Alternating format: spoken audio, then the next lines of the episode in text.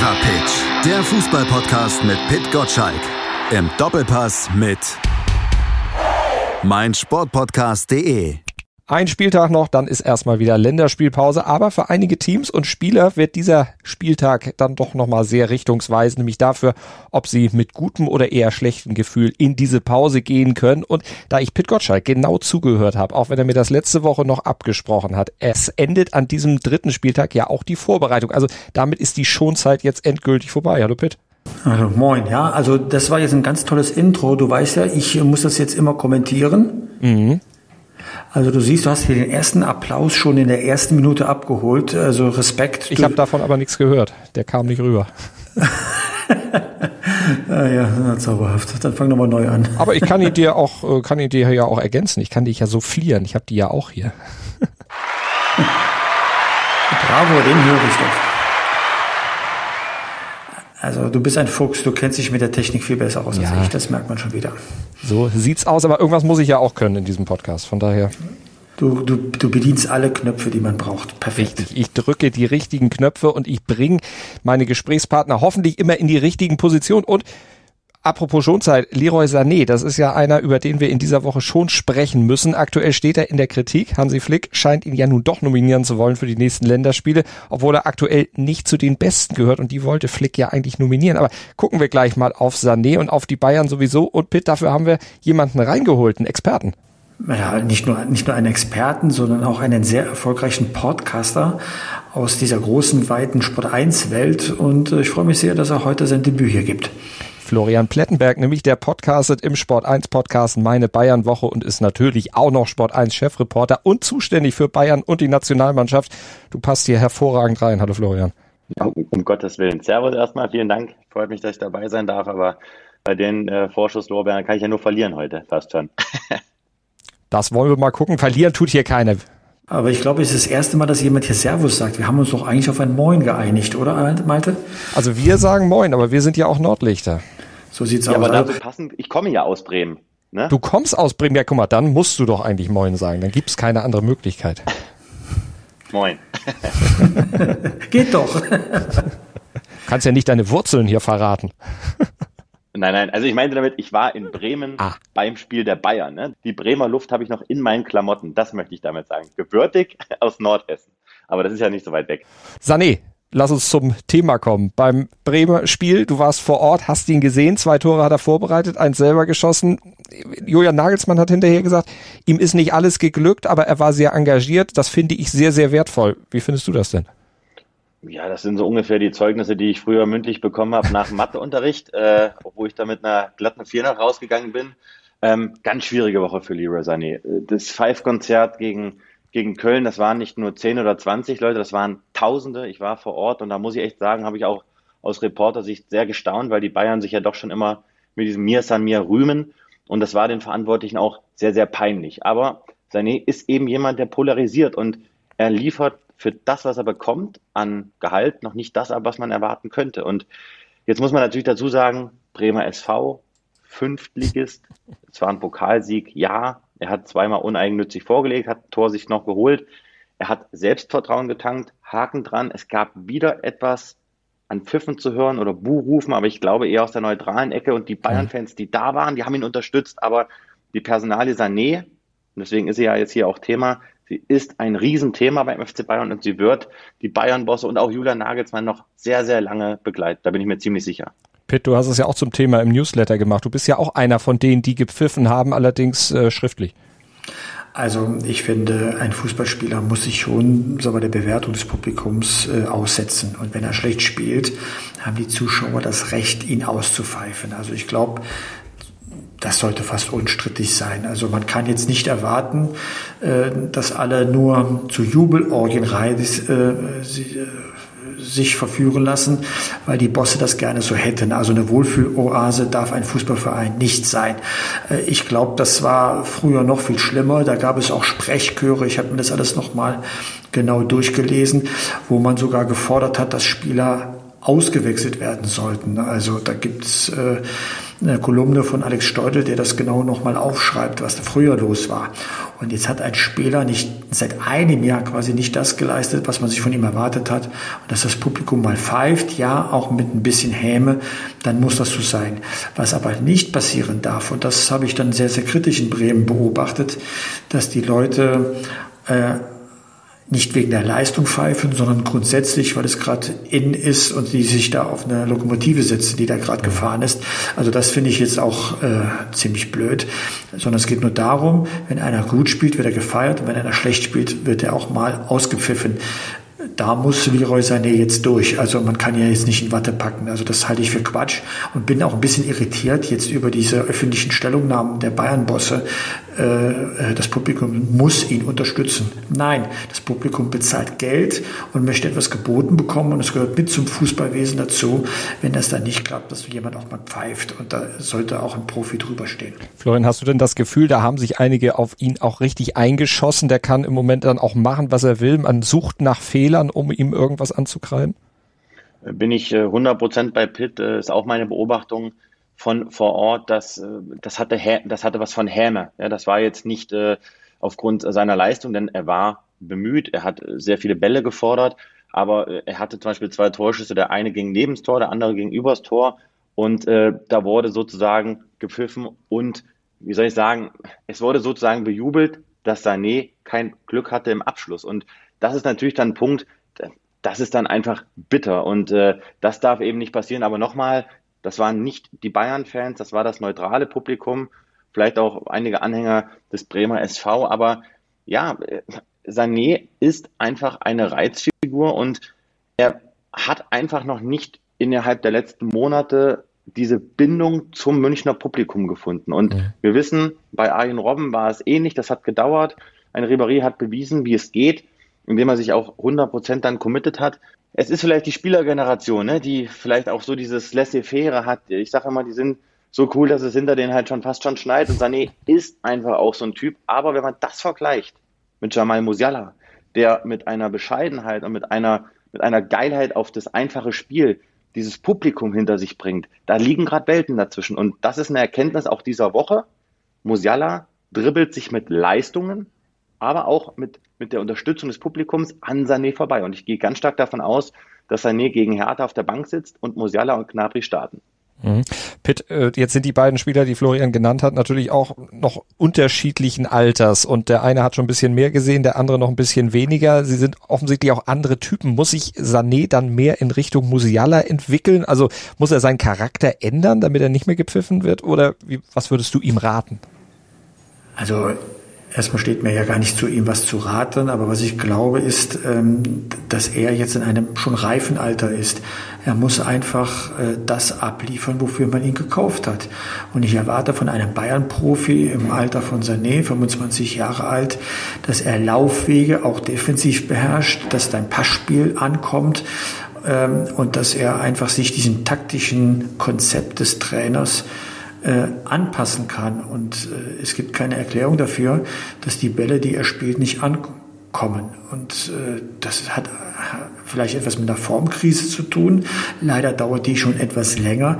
Er hat keine guten Spiele absolviert und da kommt alles andere dann fast schon automatisch. Er muss jetzt zeigen, dass er eine Verstärkung ist. Die Bayern haben ihm vor der Saison ganz klar zu verstehen gegeben, dass sie jetzt von ihm mehr erwarten, als er vorige Saison gezeigt hat. Man hatte Geduld mit ihm. Also es ist nicht so, dass man in Panik geraten ist. Man merkt sie auch jetzt mit der öffentlichen Rückendeckung, die er, wie ich finde, ähm, übertrieben bekommen hat. Äh, es liegt jetzt an ihm zu zeigen, dass er das Niveau bringt, für das man ihn mal gefeiert hat auf Schalke dann ist er sogar eine Verstärkung des Kaders, weil bisher ist er nur ein Mitläufer des Kaders. Oder wie geht er selbst denn damit um? Was macht das mit ihm? Ist das vielleicht auch irgendwann dann so eine Art Teufelskreis, dass sich das dann gegenseitig befruchtet und dann alles noch negativer wird? Also Pfiffe gehen, werden zu hören sein, Leistung geht runter und das setzt dann das andere wieder in Bewegung?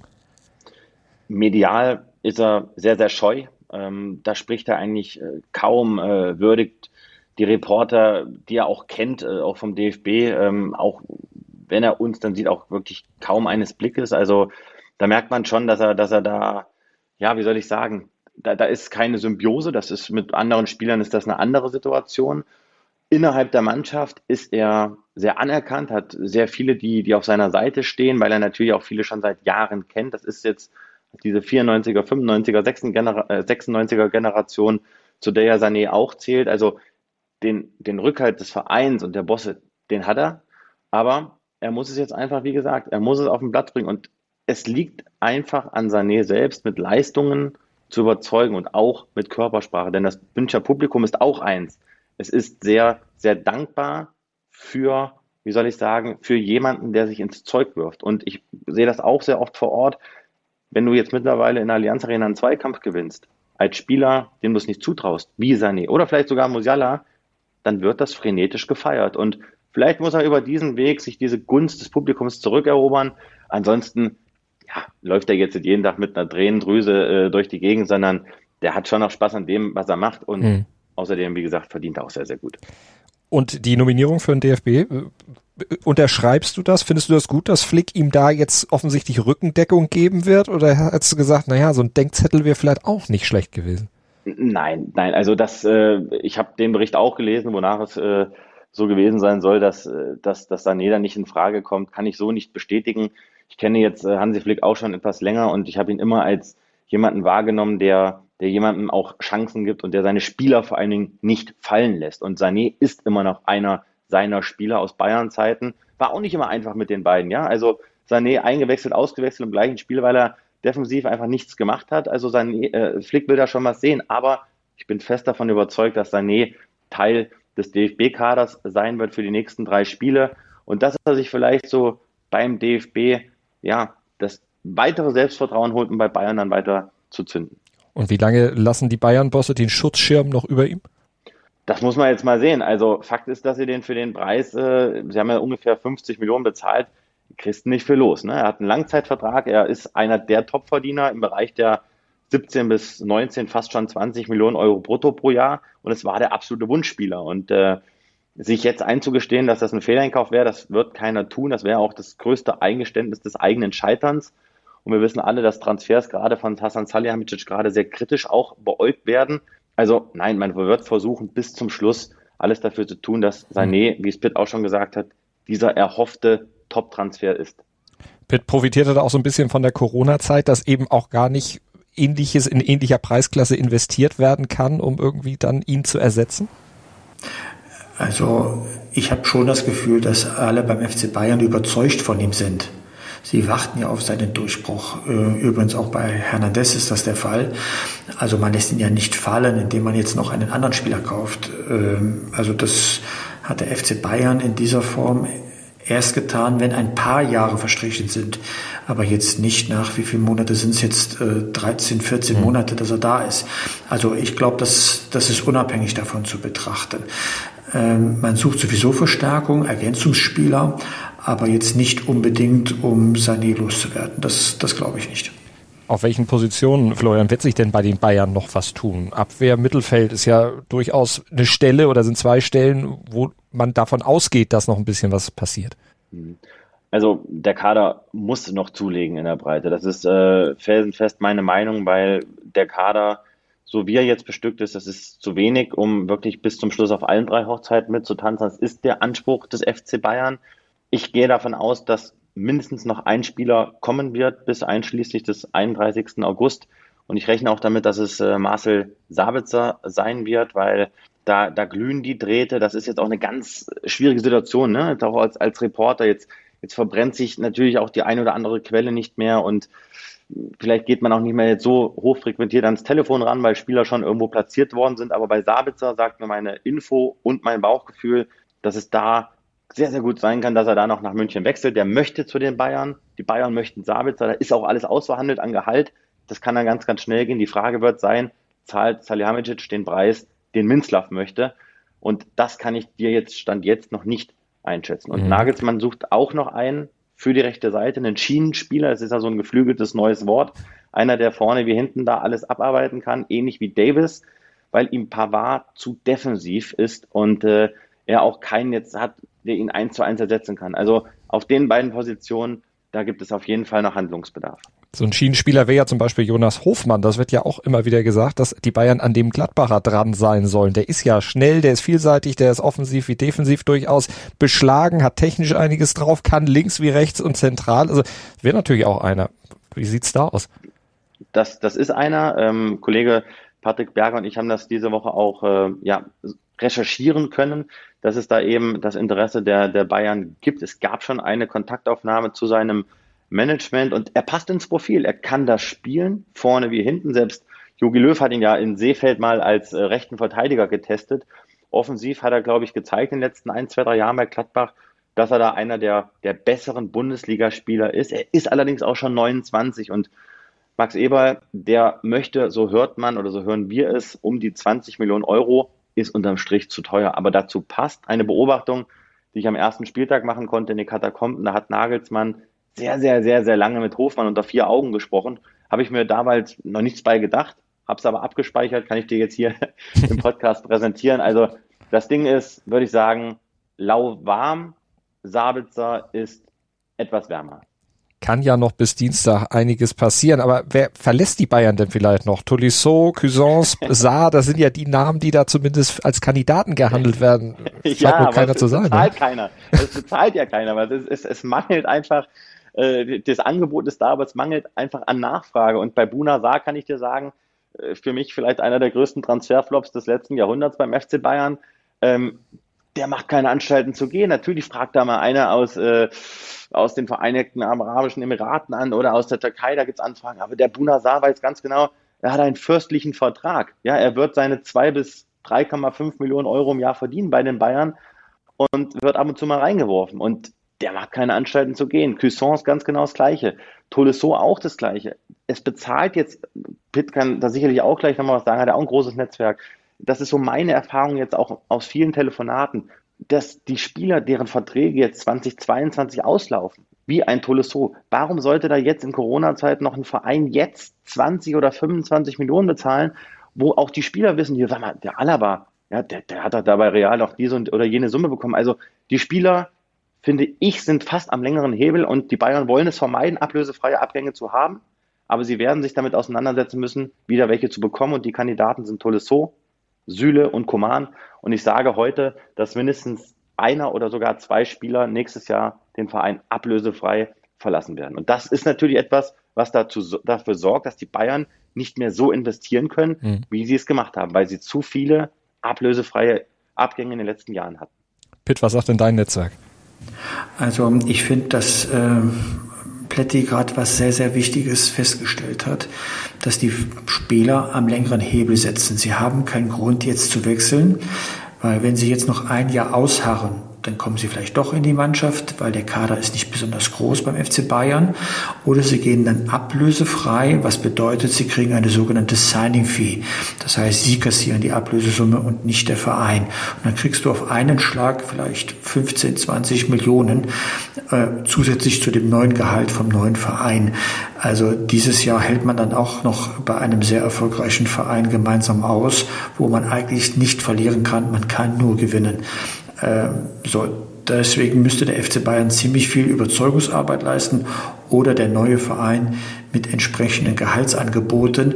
Die gibt es in dieser Mittelklasse äh, des internationalen Fußballs nicht unbedingt. In der Spitzeklasse ja noch immer. Siehe Kylian Mbappé oder äh, aus, dieser, aus dieser Kategorie. Also wird man eher auf Halten spielen statt auf Wechsel. Also gucken wir noch mal bis Dienstag, was da alles noch passieren wird. Schauen wir noch ein bisschen aufs Wochenende. Also Bayern gegen Hertha. Florian, ich glaube, Anbrennen für die Bayern droht da nicht wirklich was. Nee, glaube ich nicht. Äh, viele Spieler sind ausgeruht. Äh, Nagelsmann hat ja auch nicht alle mit nach Bremen genommen. Äh, Neuer ist fit, Lewandowski ist fit, Goretzka ist fit. Und von daher, Hertha ist so eine Wundertüte, muss ich euch auch sagen, kann ich echt null einschätzen. Ähm, ich kann euch sagen, die Bayern sind immer gut für ein Gegentor. Das hat der Nagelsmann jetzt in den ersten Wochen noch nicht so hinbekommen. Deswegen äh, für mich ein solides 3 zu 1. Also sind wir gespannt. Äh, Pitt, äh, die, die äh, andere Berliner Mannschaft, Union, die empfängt Borussia Mönchengladbach. Und da ist bei den Gladbachern natürlich im Moment einiges nicht so, wie man sich das ursprünglich vorgestellt hat. Jetzt verliert man vielleicht auch Jonas Hofmann noch. Also und die Personaldecke ist ja aufgrund vieler Verletzungen jetzt auch eher klein und sie eher äh, ja sehr dünn. Man könnte fast mit Andi Breme da kommen. Hast du äh, am Fuß, hast du äh, am Fuß. AA hast du gesagt, oder? Ja, äh, ja, ja, habe ich so gar nicht gemeint, aber du hast recht.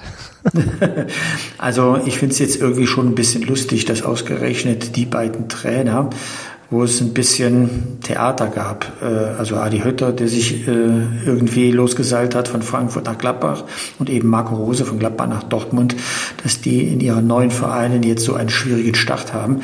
Äh, das ist, das ist erstmal, erstmal lustig. Ich glaube, für Gladbach geht's noch mehr in diesem Spiel als, als für Union. Union ist ja immer noch auf einer gewissen Welle. Jetzt spielen sie sogar international. Ähm, so, und die können ruhig aufspielen, wie man so schön sagt. Die Gladbacher müssen jetzt aufpassen, dass sie A, nicht in eine Krise reinrutschen und B, tatsächlich frühzeitig äh, neue Saisonziele ausrufen müssen und eben nicht mehr ums internationale Geschäft spielen, sondern gucken, dass man sich in der Mittellage der, der, der Liga hält. Ja, die Saison ist noch jung, aber es werden halt so Weichen gestellt, wie die Stimmung ist und ob man weiter vorankommt. Man sieht das ja jetzt an Hertha, du hast es eben erwähnt, die spielen bei Bayern München. Sie haben die ersten Spiele verloren, noch keinen Punkt geholt. Jetzt im dritten geht's äh, bei Bayern München darum, irgendwie äh, die eigene Haut zu retten. Carsten Schmidt, Geschäftsführer von, von der Hertha, wird am Sonntag im Doppelpass sein und muss natürlich dann auch erklären, ob dieser Traum von Big City Club äh, tatsächlich eher bei ihm angesiedelt ist oder doch bei Union. Das ist bestimmt nicht angenehm für ihn. Aber deswegen glaube ich, äh, hat dieser Spieltag einiges an Brisanz. Danach geht es nämlich in die Länderspielpause. Das heißt, das Gefühl, das man jetzt mitnimmt aus dem Wochenende, bleibt zwei Wochen erhalten. Und das möchte kein Verein, wenn es ein schlechtes Gefühl ist. Auch Borussia Dortmund nicht, Florian. Die haben ja jetzt gegen Freiburg wieder verloren und wieder so ein Gesicht gezeigt, wie man ja eigentlich nicht mehr sehen wollte aus Dortmunder Sicht. Nämlich nicht bei einem kleinen wieder straucheln, wieder schon gleich Punkte liegen lassen, die eigentlich nicht hätten liegen gelassen werden sollen und müssen. Äh, wie siehst du bei denen jetzt die Entwicklung? Ist das jetzt was, was sich wieder im Kopf festsetzen kann, wo dann auch ja die Beine wieder ge gehemmt und ein bisschen gelähmt werden? Also da antworte ich jetzt mal als objektiver Fußballfan und da habe ich immer Carlo Wild vor Augen, der ja im Doppelpass saß äh, neben Hassan Salihamidzic und der hat ja die Dortmund-Nummer, finde ich, damals schon sehr gut eingeordnet. Und seitdem ich jetzt bei Sport 1 bin, das sind jetzt also das auch schon seit dreieinhalb Jahren, äh, die Dortmunder sind sehr oft gut gestartet und wurden sehr schnell zum größten Meisterschaftsfavoriten äh, geschrieben. Und passiert ist wenig.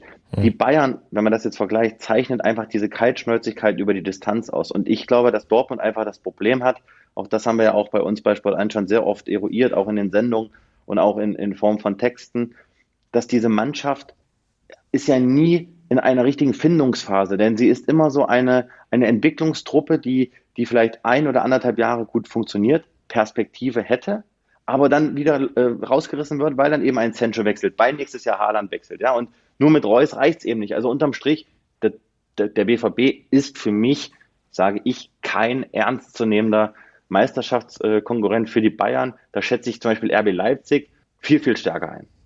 Pitt, siehst du das auch so? Vielleicht auch VfL Wolfsburg, die Mannschaft der Stunde? Stimmt übrigens, das möchte ich nie vergessen. Also Wolfsburg äh, habe ich völlig jetzt vergessen und die haben echt eine richtig gute Mannschaft. Entschuldige, Pitt. Ja, äh, das stimmt und vor allem haben sie auch äh, wirklich äh, deutsche Nationalspieler mit Zukunft in den, in den eigenen Reihen. Also da wird auch perspektivisch was aufgebaut. Da muss sich halt herausstellen, ob Marc van Bommel schon so gut als Trainer arbeitet, dass er ähm, keine Fehler macht, so ganz einfach, weil so ein, so ein Titelkampf oder Kampf um die Champions League Plätze, machen wir es mal eine Stufe kleiner, das erfordert schon gewisse Fähigkeiten von einem Trainer und ob er die hat, ich kann es gerade noch nicht äh, beurteilen. Borussia Dortmund ist ja, sagen wir es mal so, ist eine Wundertüte. Manchmal spielen sie über Wochen, Monate fantastischen Fußball und dann verlieren sie Punkte an, in Spielen. Da fasst man sich an den Kopf, wie konnte das denn jetzt passieren? Und dann gibt es immer wieder Erklärungen und Rechtfertigungen und die klingen auch plausibel. Aber ich habe manchmal das Gefühl, genau da fehlt dieser Feinschliff der Spieler, dass sie sagen, so, auch wenn man schlecht spielt, gewinnt man diese Spiele. Freiburg war so ein, war so ein Fall. Da waren sie ja tatsächlich nach statistischen Werten überlegen, aber äh, haben diesen Killerinstinkt nicht. Und selbst Erling Haaland, der hochgelobte und auch von mir gefeierte Torjäger, kam nicht äh, richtig zum Abschluss. So, das sind so Momente, äh, da zweifle ich auch an der Mannschaft, aber ich weiß ja, was in ihr steckt, aber es flutscht nicht und es flutscht schon seit vielen Jahren nicht und obwohl die Voraussetzungen schon zwischenzeitlich sehr, sehr gut waren. RB Leipzig, hm, ähm, RB Leipzig macht auch nicht die letzten zehn Meter, die man braucht. Sie waren im Finale, haben dann verloren, äh, waren schon dicht dran, mussten einfach nur punkten, um vielleicht noch dichter an den Bayern dran zu sein, haben sie auch nicht getan. Ich habe manchmal auch das Gefühl, dass die doch sehr zufrieden sind mit einem zweiten Platz. Also ein großes Saisonziel, ja, wir greifen Bayern an und wollen Meister werden, habe ich da auch schon äh, vermisst. Also ich glaube, man richtet sich ganz gut hinter Bayern ein, weil man sagt, Champions League Platz ist das, ist das Wichtigste, um in das große Geld zu kommen. Aber es tut sich keiner, keiner, auch nicht vor Wolfsburg hervor, zu sagen, wir stürzen die Bayern und hindern die Bayern daran, dass sie die zehnte Meisterschaft in Folge gewinnen. Und das finde ich ziemlich traurig. Weil ein bisschen Angriffslust habe ich in der Bundesliga immer erlebt, auch wenn es aussichtslos war. Ich denke an nur Christoph Daum mit dem 1. FC Köln. Das macht ja nachher die Spannung der Liga aus. Also ein bisschen mehr Mumm gegen Bayern, das würde ich mir schon wünschen. Wobei der ja damals, und jetzt erzählen die Opas hier vom Krieg, ja schon sehr, sehr dicht dran war. Ja klar, und dann hat das ein entscheidendes Spiel zu Hause gegen Bayern verloren. Die Eltern unter uns werden sich erinnern, also Plätti du nicht. Aber das äh, macht an der Stelle überhaupt nichts. Äh, es, äh, den Befund, den ich für hier, jetzt und heute habe, ist, Mensch, sagt doch, dass ihr Meister werden wollt, gebt alles. Es reißt euch niemand den Kopf ab, wenn man es dann nicht schafft. Aber äh, wenn man schon vorher sagt, äh, Hauptsache Champions League Platz und so, ja, das ist ein Signal, das man an die Mannschaft aussendet. Man ist schon zufrieden, wenn man Zweiter oder Dritter oder vielleicht Vierter wird. Was glaubst du denn, Florian, am Wochenende bei diesem Topspiel Wolfsburg gegen Leipzig? Wer macht's da? Die Leipziger, die jetzt nach der Niederlage zum Start dann zumindest gegen Stuttgart wieder in Torlaune waren, ob sie schon wieder ganz im Tritt waren, hm, weiß ich nicht, aber oder die Wolfsburger, die ja zumindest gegen ihre bisherigen Gegner gezeigt haben, dass sie es ja, können, Bochum und Köln. Ich meine, das sind jetzt ja auch kein, nee, Bochum und Hertha, Entschuldigung. Das sind jetzt ja auch keine Übergegner. Vor meinem geistigen Auge sehe ich ein 2 zu 2. so möchte ich es eigentlich äh, beschreiben. Die Wolfsburger, das ist, das ist eine harte Nuss. Und mhm. äh, klar, Blitz hat es richtig gesagt. Van Bommel muss das jetzt auch erstmal äh, bestätigen. Er hat jetzt auch jetzt noch nicht die Trainer wieder, wo man sagt, das ist ein verlässlicher Titeltrainer. Das, das als Spieler eine Riesennummer. War ein Lieblingsspieler von mir, aber als Trainer, ne, da war er ja nicht auch unumstritten. Also warten wir es mal ab. Ähm, aber ich, das ist für mich so ein klassisches Remis. Aber das Zählen hat er jetzt so ein bisschen ja auf die harte Tour lernen müssen. Äh, Pitt 2-2, das ist doch dein Standardtipp, wenn du eigentlich gar nichts sagen willst. Äh, exakt, und dabei bleibe ich jetzt auch. Also äh, ich darf nicht vergessen, ich muss noch unser Tippspiel machen. Äh, wer übrigens mitmachen will, wir haben ja alle Experten von Sport 1 da auflaufen lassen, gegen Zuschauer, Fans, Leser, User zu tippen. Tippspiel.sport1.de. Ich muss meinen Tipp noch abgeben und dann werde ich den wahren Tipp, der nicht 2 zu 2 heißen wird, abgeben. Wer von euch ist denn vor dem anderen im Ranking aktuell? Ich glaube, dass der Plätti gekniffen hat und macht gar nicht mit. Ah. Ja, was soll ich jetzt sagen? Also ich kann sagen, dass wir maximale Werbung gemacht haben bei uns im Podcast in meine Bayern-Woche. Aber ich möchte an der Stelle ist ganz kurz halten und möchte sagen, ich habe mal vor Jahren an einem Tippspiel teilgenommen von meinem Heimatverein. Da wurde ich Erster und es hat mir über 34 Spieltage einen, einen so erhöhten Puls jedes Mal beschert, dass ich nicht mehr Fußball genießen konnte. Und da habe ich irgendwann gesagt, ich steige jetzt am Höhepunkt meiner Tippkarriere aus und schaue mir das Ding nur noch als Fußball. Ich, ich kann nicht, wirklich, ich kann, ich tippe auch, ich mache auch kein Tippico oder irgendwie sowas. Ich kriege ich nicht hin. Ich möchte ein Spiel neutral gucken können, sonst habe ich einen Puls, der mir nicht gut tut. Und äh, ich bin jetzt auch nicht mehr der Jüngste mit 33. Oh Gott. Deswegen ich brauche am Samstagnachmittag Ruhe. Äh, Bayern ist anstrengend genug. Aber das Tippspiel ist das Größte und das Geilste, was es auf der Welt je gegeben hat. Das also wenn ich mal ein Tippspiel gewinne, gehe ich auch in Rente. ja. Ist das eine Drohung? Nein, das ist eine Hoffnung für manche Leute, aber, aber, ich, äh, ich, aber die kann ich gleich nehmen. Ich werde nie ein Tippspiel gewinnen, nie in meinem Leben. Das ist völlig ausgeschlossen. Und Hadi Töne ist vor dir? Äh, nein, ist hinter mir, da wo er hingehört. Stand jetzt. und Jana? Und Jana?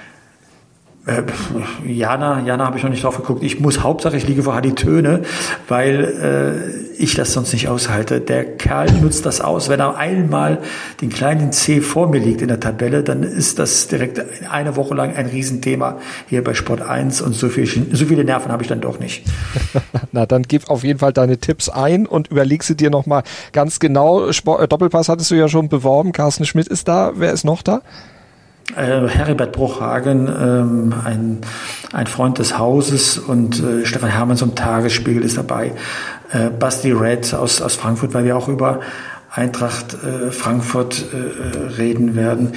Also äh, Justin äh, Kraft ist, äh, ist da. Also ich glaube, wir haben wirklich eine, wirklich eine wieder eine richtig schöne äh, Runde zusammen. Äh, wir werden einen bunten Strauß an, an, an Themen äh, besprechen. Also ich, ich freue mich einfach drauf. Florian, du stehst an der Siebener Straße, falls ein Neuzugang kommt. Ja, Punkt. Das ist äh, mein Job am Wochenende und äh, muss halt allerdings auch sagen, wir haben ja die DFB-Woche schon vor Augen. Also der Patrick und ich, wir werden ja für Sport 1 dann rund um die Uhr ab Sonntag dann aus Stuttgart auch berichten und sind natürlich mit unseren Ohren und Handys dann auch in unseren Verein. Patrick im Westen, ich im Süden und äh, hoffen natürlich, dass wir da nichts verpassen. Aber versprochen, wenn was passiert, dann könnt ihr uns von überall schalten. Dann kriegt ihr es bei Sport 1 auf jeden Fall und ihr kriegt natürlich dann auch alle wichtigen Infos im Newsletter, Fever Pitch Newsletter, am Montag dann wieder, wenn ihr ihn abonniert habt unter newsletter.pitgottschalk.de, dann flattert er um 6.10 Uhr morgens bei euch in euer E-Mail-Postfach und den Podcast, den gibt's nächste Woche wieder am Donnerstag natürlich im Podcatcher eurer Wahl, Fever Pitch, der Podcast. Ihr verpasst nichts und wir sprechen auch nächste Woche drüber. Vielen Dank, Florian, für deinen Besuch. Danke, ja, hat Spaß gemacht. Und Pitt, dir natürlich auch, wie immer. Vielen Dank und bis nächste Woche. Ciao, ciao, Malte. Fever Pitch, der Fußballpodcast mit Pit Gottschalk. Im Doppelpass mit meinsportpodcast.de.